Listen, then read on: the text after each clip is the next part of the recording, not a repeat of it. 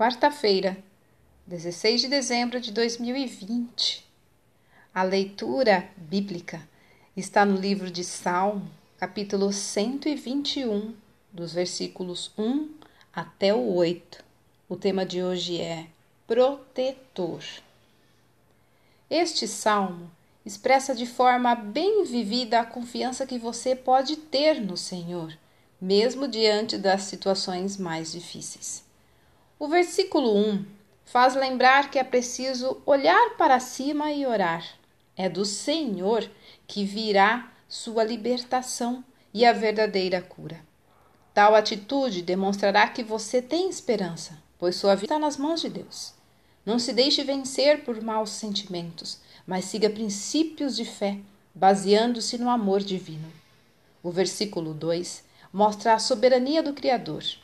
Ele fez o ser humano com um propósito que não fracassará nem será prejudicado em função de circunstâncias adversas. Deus não falha. Volte-se para Ele, descubra qual é este propósito e persiga-o. A partir do versículo 3, Deus é definido como protetor. É preciso lançar-se em seus braços e entregar sua vida a Ele para que feridas sejam curadas e você seja conduzido em segurança.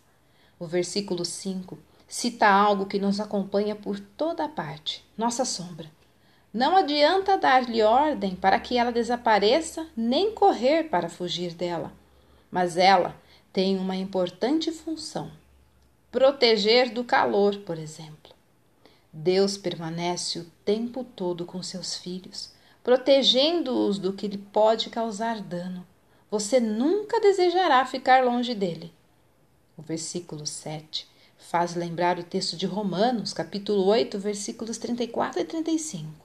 Paulo questiona quem pode condenar o cristão ou separá-lo do amor de Cristo. Deus, depois de citar uma sequência de circunstâncias possíveis da vida, incluindo tragédias e calamidades, demonstra sua resposta: absolutamente nada.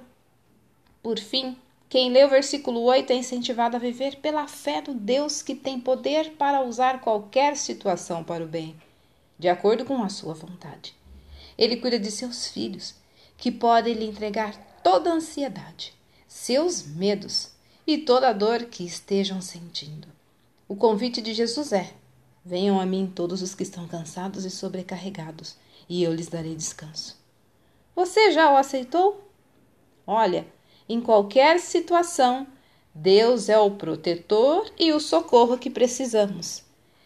Leitura extraída do presente diário da Rádio Transmundial, edição 23. Tenha uma ótima reflexão.